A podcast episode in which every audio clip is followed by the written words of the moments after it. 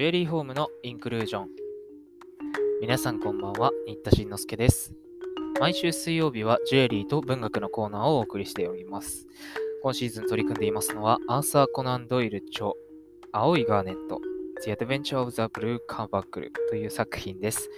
えー、朗読原文は青空文庫に収録されている大久保優さんの役です。それでは第4回をどうぞ。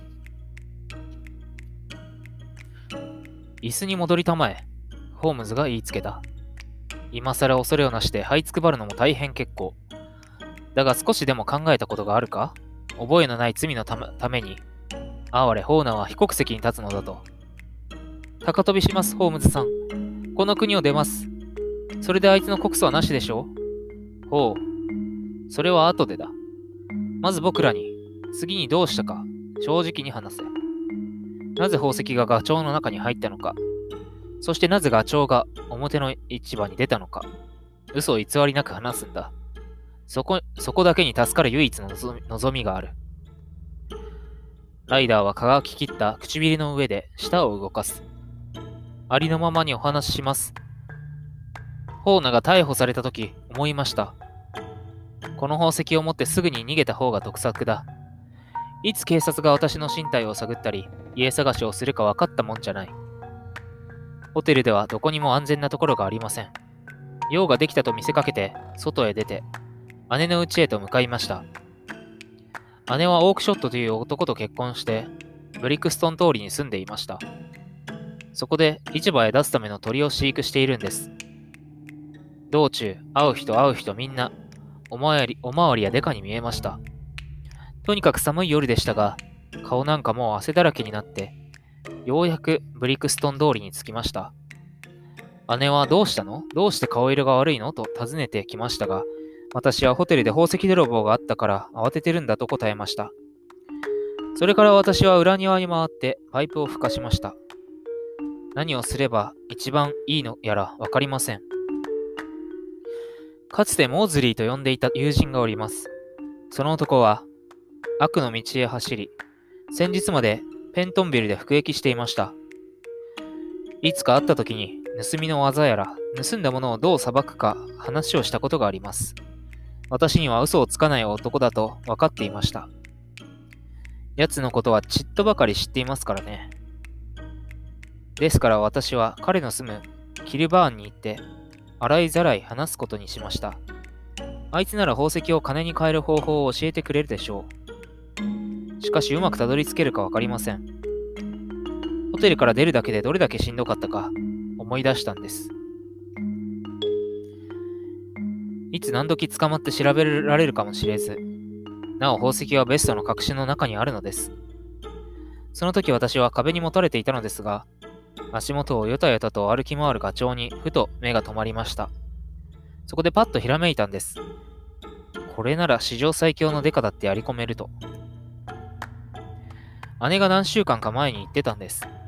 クリスマスプレゼントに、ここのガチョウを1羽選んでもいいわよと。姉は約束を絶対に守る人でした。ここで自分のガチョウを選べば、その中に入れて宝石をキルバーンまで運べる。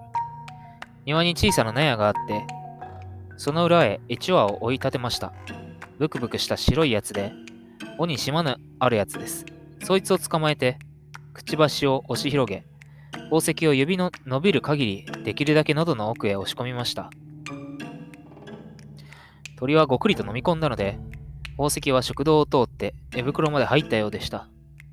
ところがそいつがバタバタと暴れ出して、姉が何事かと外へ出てきました。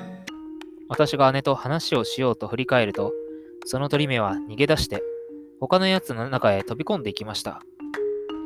一体あの鳥をどうしたのさ、ジェム？と姉が言ったので私は、いや、クリスマスに1をくれるって言ったじゃないかだからどれが丸々としてるかなって。すると姉は、ああ、あんたのはもう別に取ってあるよ。ジェームズ・バードって名付けてね。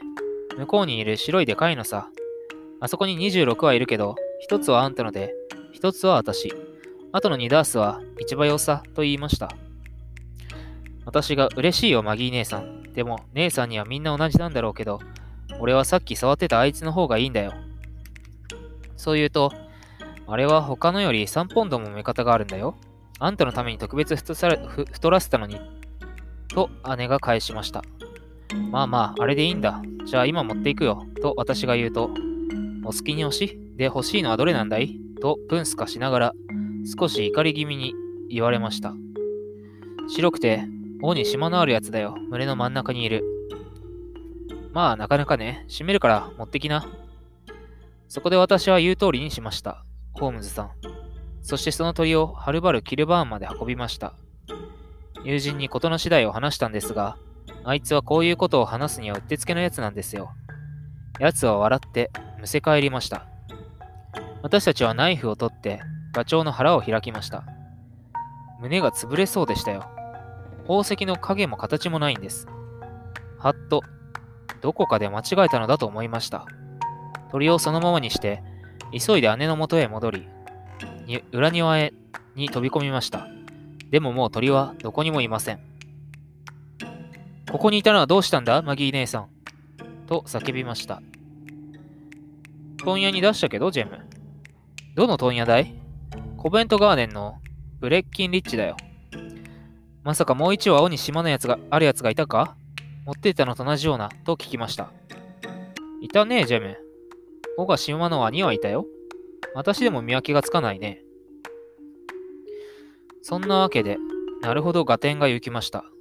そして全速力でそのブレッキン・リッチという男のところへ急ぎました。でもたちまち全部完売で、どこへ売ったかも何も教えてくれません。今晩あなたもあの男から話を聞きましたね。そうです。いつもあの調子で。姉は私がおかしくなったと思っています。時々自分でもそうじゃないかと思います。ええ、もう。もう私は、私には泥棒の烙印が押されているんです。結局、宝も手に入ってないのに、そのために人の心を売ってしまいました。ああ、天の主よ、お救いください。おもむろに男はすすり泣きを始めて、顔を両手で覆うのだった。長い沈黙が流れた。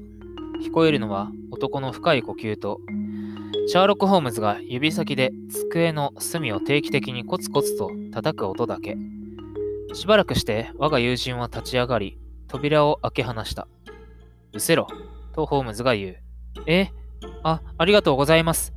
何も言うな、うせろ。何も言う必要はなかった。そそくさ、階段をトトトトト。戸口をバタン。そして通りからドタバタという駆け足の音。詰まるところワトソン。ホームズが手を伸ばして、統制のパイプをつまつかむ。僕は警察の尻拭いに雇われているわけではない。ホーナが窮地にあるなら話は別だが、あの男が出廷してホーナに不利な証言をすることはあるまいし、よって立証も不可能になるしかない。どうも勝手に減刑をしてしまったようだが、それで人の魂を救うということもまああり得る。あの男は今後まっとうに生きるだろう。まったく、あれは怯えすぎだ。牢にぶち込もうものなら奴は死ぬまで罪にとらわれ続ける。それに今のは許しの季節だ。偶然から僕らは気まぐれで不思議な事件に出会えたわけで、そいつを解決できたのだから、僕としては上々だ。もし面倒でなければ、呼び鈴を鳴らしてくれないか、博士。もう一つ調査と行こう。次も鳥が第一の問題だよ。翻訳の定本、アーサー・コナンドイル、1892年、The Adventure of the Blue Carbuncle。上記の翻訳定本は著作権が執行しています。えー、この翻訳は Creative Commons 表示2.1日本ライセンスによって公開されています。さて、いかがだったでしょうか？コナンドイルの有名なシャーロック・ホームズの冒険シリーズ、えー、の中の青いガーネットカーバンクルっていうのは、まあ、ガーネットと訳されることも多いんですけど、最近ではペギリーブルーなんていうものがね、ありますよね。なんかガチョウのね、食べてるってことは焼いてるんでしょうから、加熱処理によって色が変わったりしてないのかなって、そういうちょっと鉱物学的な部分が気になっちゃいました。それではまた次回お耳にかかります。